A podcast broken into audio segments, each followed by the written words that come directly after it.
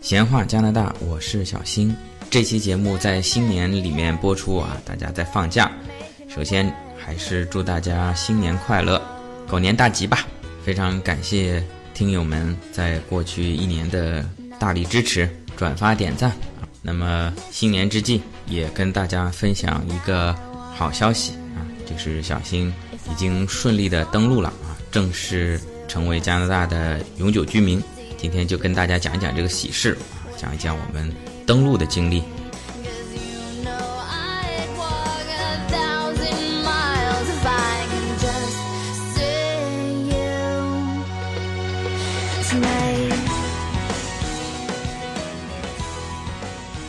可能新的听友会疑问：你不是在加拿大都好长时间了嘛？白活了这么多期节目，怎么刚刚登陆？什么意思啊？这个我简单介绍一下加拿大、美国移民一个流程啊。有一种情况，像我们很多朋友投资移民啊，或者是在国内申请的技术移民这类的，我们都是在中国等着啊，什么时候加拿大政府这批了，说加拿大愿意接收你为这个加拿大的永久移民啊，你算你移民成功了，然后你拿着这个中国的护照和加拿大发给你的移民纸坐飞机过去，反正就是正式入境吧，这叫登陆。那么作为留学生移民啊，像我们走的这个项目啊，算是经验类移民，呃，可以说是留学生移民的一种吧。先在这边留学生活，然后再在加拿大境内本地申请这个移民。当然，任何移民都存在一定风险，像这种呢，批准的可能性比较大，但是万一不批准呢，风险就是你已经在这边生活了一段时间，国内的工作可能也辞掉了，但是如果没有批准的话呢，就只能回去了。所以之前我也是很忐忑啊，说如果万一没有成功，都回去了，还怎么砍美国？呃，不是，还怎么聊加拿大？对吧？啊，先简单介绍一下几个基本的概念，或者说时间节点吧。像在加拿大移民，就魁北克省为例，首先是拿到一个叫做 CSQ 的东西啊。像我在一六年年中的时候，当时发过一个微博，就是说当时拿到了 CSQ，就是魁北克省已经批准了你的移民申请啊，作为具体接收的这个省已经同意了。那在加拿大其他省呢，有可能是叫 PNP 啊，就省提名这类东西，就是说省里面先已经同意了你移民啊，然后呢，你拿着这个材料去加拿大联邦啊，就是国家这一级别的去申请移民。通常作为这个 PEQ 项目魁省经验类移民，从 CSQ 到联邦批准移民，大概需要一年左右。根据每个人的这个背景调查的复杂程度，或者移民局当年的工作量等等原因吧，这个上下会有浮动啊，长的有一年半，甚至两年啊，短的有九个月获批的也有。那么拿到 CSQ 递交了联邦移民申请以后，就会有一个体检，这也是移民过程中必备的一个步骤啊。有人说，就是体检好了以后呢，基本上这个身份就快下来了。但是现在也应该说不是绝对的。比如说，在从 CSQ 到联邦批准移民等待的这一年当中呢，有人可能递交上去啊，像我们交了以后，大概三四个月就体检了，但是后面呢又没有动静了，一直等待。有人可能交上去以后一直没有什么反应啊，快一年了啊，通知他去体检，然后体检好了以后，很快就批准了。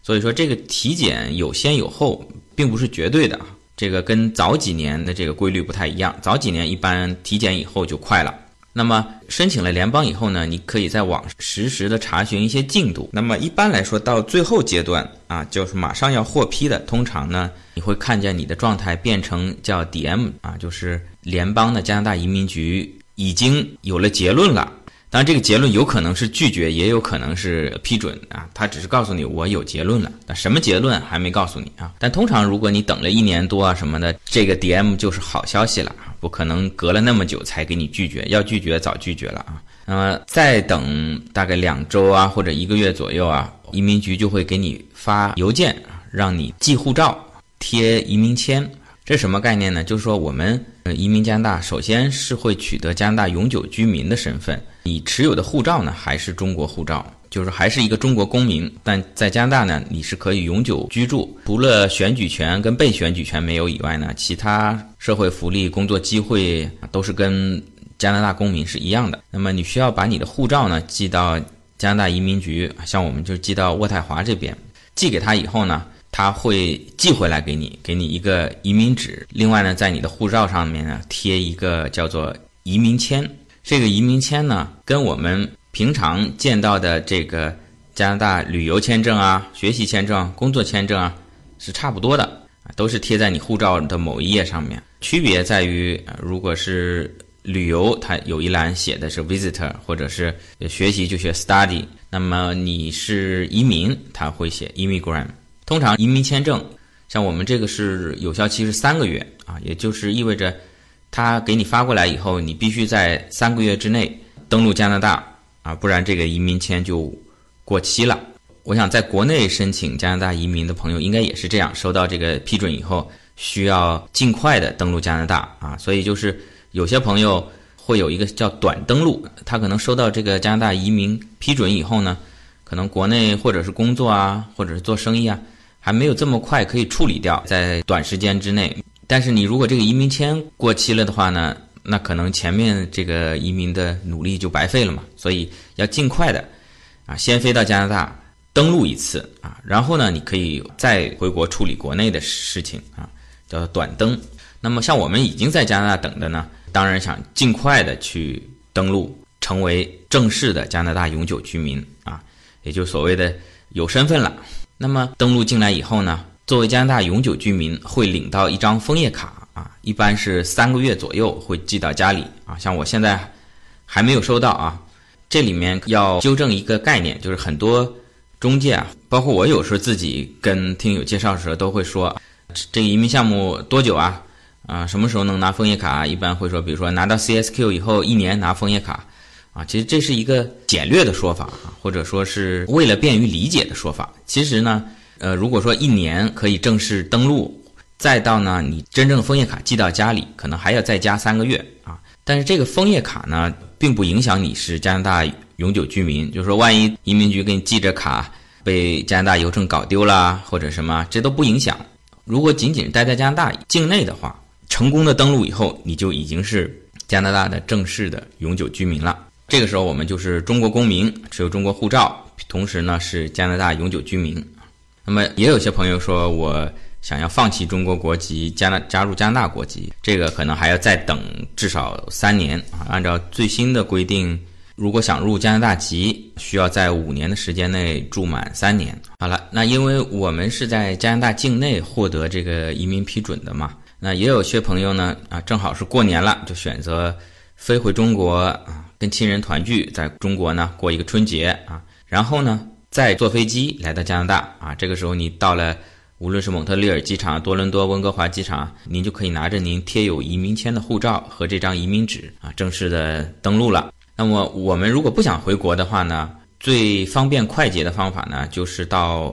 加拿大跟美国的边境去转一圈啊，先进入美国境内，然后再回加拿大这边，同样是加拿大边境管理局，而且在蒙特利尔这边离美国边境只有不到一百公里啊，我家这边开过去大概八十多公里啊，一个小时左右就可以到。所谓的这个叫拉考勒这个边境，从蒙特利尔岛上开车到了南岸，然后沿着这个十五号公路一直开，很快就可以到达。那么这条公路呢是连通美国跟加拿大的。过了边境以后呢，在美国那边呢叫八十七号公路。那有朋友可能会问，那我没有美国的签证，没有美国的旅游签证，可以去那边吗？答案是可以的。当然，你只能过了这个美国边检以后，迅速的返回。而且作为我们登陆来说的话，是必须要去的。我们这一天呢，开车沿着十五号公路，我在这个公众号也放了图片，大家可以点进去看。呃，沿着这个十五号公路一直开，开到美国这边，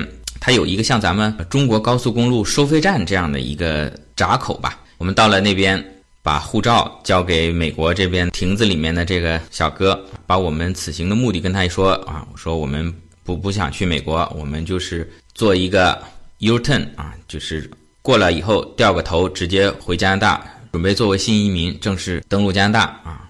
那么美国这边的人呢，应该也是处理过很多这种相关的 case，核查好护照啊，我们的这个姓名、照片对一对，给我们发了一张白单子。叫做拒绝入境的通知。我这些照片都是在公众号里面，他会写一些简单的信息，姓名，包括你的车牌号码、你的国籍都会登记下来，你就算是被美国拒绝入境了。然后之前呢，我还在这个谷歌地图上面啊，详细的在那儿查询，我想进了美国以后，开哪条路是哪条路可以掉头啊，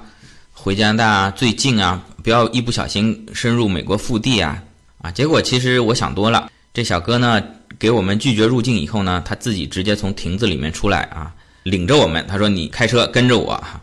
直接在这个入口匝道的地方。他说：“你你就直接这样横穿这个路啊，直接从那个口出去，在另外一边就可以往加拿大那边往回开了。我看啊，原来还是挺简单啊。我在这个图上简单的给大家画了一下啊。美国的这个检查入口是这个 A 点，直接横穿马路啊，回到另外一条从南向北的公路上面啊，就可以开回加拿大这边了哈。”那么加拿大这边同样就像一个高速公路收费口一样啊，是一个闸口啊，有好几根道，然后亭子里面有这边人做检查。到了这边一样说明来意，把刚才你的你的护照还有在美国领的这张白单子都交给加拿大这边的工作人员啊。加拿大这边的工作人员呢会给您一张黄色的单子，同样会登记一些简单的信息，包括你的车牌号码啊、此行的目的啊，因为我们是登陆嘛，他就写的 landing，然后两个人。同时他会问你啊有没有携带武器啊有没有携带一些需要申报的东西啊？那么我们既然是登陆嘛，还是别给自己找麻烦，尽量车里面什么都不要带。因为那天我还正好给我朋友从国内捎了条香烟，我在登录之前还是先给他送过去了啊。像这个东西别到时候说不清楚，毕竟在成功登录之前还不是正式的加拿大永久居民，还是少给自己找麻烦。正式的办理登录，当然不能是在加拿大入境这个闸道口。这个我在图里面标的是 B 点，不可能是直接在这里。他给你发了一张黄单子，同时呢叫你去停车场停车，然后呢要到他们的那个办公室去办理正式的登录。那这边的办公室呢，就是加拿大美国边境这边的一个正宗的啊边检的一个大楼了。进门看我这个图，左手边是办理学习签证啊、工作签证啊。右手边呢，右手边呢是这个办理移民或者是进口货物。那么一般说登录什么的，都说要专门进小黑屋啊。但我们实际这次看下来呢，是没有传说中的小黑屋啊，它就类似于一个这边银行的一个大厅，直接在柜台办理就可以了啊。你把你的相关资料交给他，像我们包括护照啊、移民纸。还有这个去美国的拒绝入境白单子和刚才领的这张黄单子，全交给他。这边办理人员在电脑里查询，再登记了一下我们的住址、电话、邮箱，这是最基本的一些流程。之前看有朋友分享，大概十分钟就搞定了啊。啊，也有说呢会被盘问一些问题，花了半个小时啊。但我们这次呢很幸运啊，也可以说很不幸，碰到了一个新手，他还刚上班没几天呢。他对这套流程呢，还不是操作很熟练。为什么说很幸运呢？因为作为新手嘛，他就不可能会提出一些很刁钻的问题啊，去刁难你啊。因为确实也碰到在这个移民大业啊，万里长征的最后一步啊，在登陆的时候啊，万一说错话或者什么被拒绝登陆，也不是没有啊。那可能一些老的这个海关边检人员啊，他会察言观色啊，或者说。问你几个刁钻的问题，但是这个新手呢，他可能连自己业务都不熟悉啊，还没有心情去跟你搞这些复杂的东西。那么不幸的是呢，因为这新手这个电脑操作实在是没有培训好，加拿大移民局没有给他培训好啊，他在这边是手忙脚乱啊，看着一直在忙啊，打印好多纸，打印出来啊哪儿打错了啊，又重新撕掉扔掉，再重新打印啊，前前后后给我们搞了一个半小时。好在呢，没有小黑屋，就是一个大厅，我们就跟啊在银行等着存钱取钱一样啊，坐在椅子上刷刷手机，也没有太紧张。那么最终呢，经过一个半小时左右啊，呃，这位新手师傅呢又请教了他的领导，总算是办成了。有几点要跟大家说明一下的啊，当成功登录以后呢，他会把你目前加拿大所有的签证全都划掉。就包括小新，我原来呢是有加拿大的旅游签证，十年的旅游签证啊，他会直接用圆珠笔在上面打个叉啊，代表这个旅游签证已经作废了。我下次如果回国再重新入境加拿大，就是以加拿大永久居民的身份拿着枫叶卡入境了，而不能是在于旅游签的形式入境了。像我太太也是有之前的学习签证、工作签证，这些全是划掉啊，并且那个大的签证如果你带了，他也会收掉。但是因为已经成了永久居民了嘛，这个签证其实已经没有太大意义，可以交给他了。另外有一点也是很关键的，在之前一些呃网友分享里面呢，呃也会提到登录呢要带我们的 CSQ 啊，那这次我们带了，但是他并没有要求提供。其他的呢，我觉得挺关键的一点是要一个资产证明，就是说，呃，他这边会询问啊，你比如说你现在成为加拿大永久居民了，那你总不能刚登陆就跑到加拿大去讨饭吧？你至少手头要有一点钱，无论你是租房、买房、买吃的这些基本的生活费你要有，如果没有，他可能会怀疑你来登录的目的。那么现在我觉得最方便的办法，咱们都有。手机银行都有 app 啊，直接给他看一下就好了。像他之前问我们你有多少钱，那我们说啊有几千加元啊，他也就给我们继续去办理了。那过一会儿呢，那个他师傅那个老手过来了，他又再次问了一下你们有没有钱，怎么证明？我们就把手机 app 上面网银打开啊，给他看啊，我们现在账上有这些钱。那这一点我觉得是要注意的啊，因为我知道咱们。呃，同样办理移民留学生的资金也比较雄厚，但是可能是买了房，然后另外钱都买了理财。如果你账上看不到可以用的现金的话呢，可能还是会有些问题。然后有些朋友是说，你在登录之前最好是去银行开一个资金证明啊，证明你有多少钱存在这个银行上面。这个应该说也是可以的，但是有一个小小的问题啊，就是说你如果这个开的太早了，或者说你是在国内开的。啊，比如说我一号开了这个证明，然后呢，我因为有事情忙没有去登录，可能是五号才去登录，那他可能就会怀疑，那你在一号开了这个证明以后，二号、三号、四号是不是这个钱是跟人家借的啊？二三四号你已经把钱还给人家了，你现在其实账上是没有钱的。有时候会碰到一些比较刁难的这个移民官，他会要求你现场给这个银行打电话，证明你这个钱还在账上。那这就碰到你，如果是礼拜六、礼拜天啊，银行上班啊，或者有些朋友的钱是存在国内银行，因为有时差，你白天去国内都已经是非工作时间了，会造成一些麻烦。那么最方便的还是手机上有网银啊，直接秀给他看就可以了。好了，基本上这一套就算正式的登录了，那么他会告知你，枫叶卡大概三个月左右会寄到你家里。同时这边有个收银台啊，咱们登录的话不用交钱啊。办理有些业务的话，可能要交钱，到收银台直接领一个密码纸，然后就可以走了。因为我前面说了啊，进入加拿大这边，他会要求你把车停到停车场，然后再办理相关的登录业务。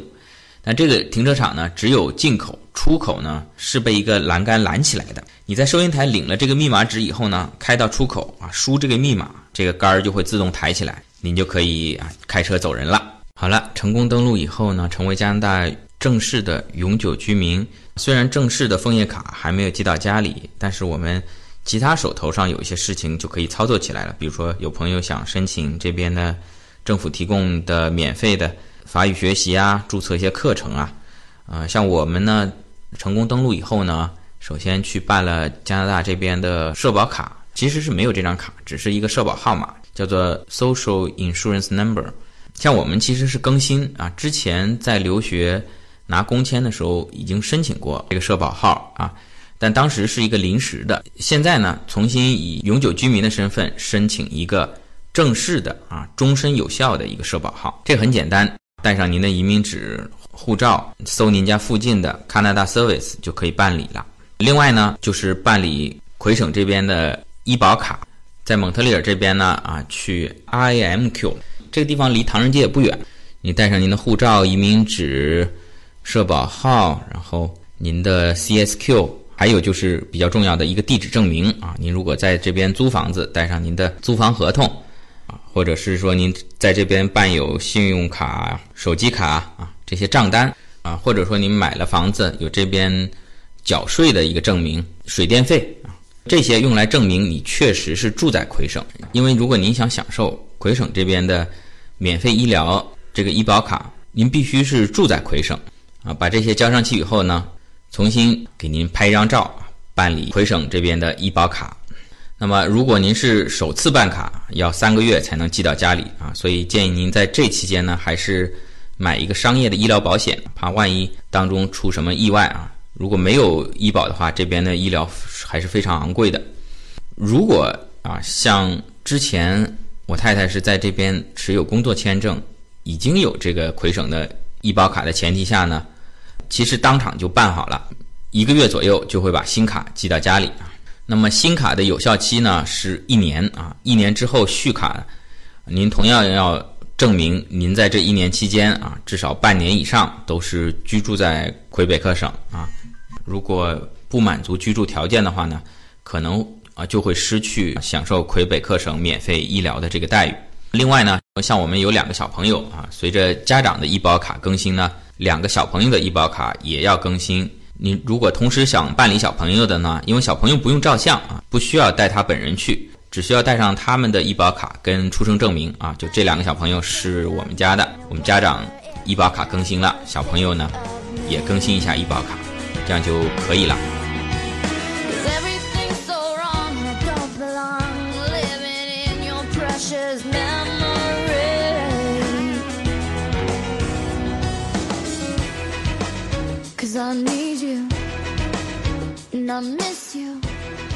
好，有关登录之后啊，后续的这些情况，啊如何去申请课程啊，如何找工作啊，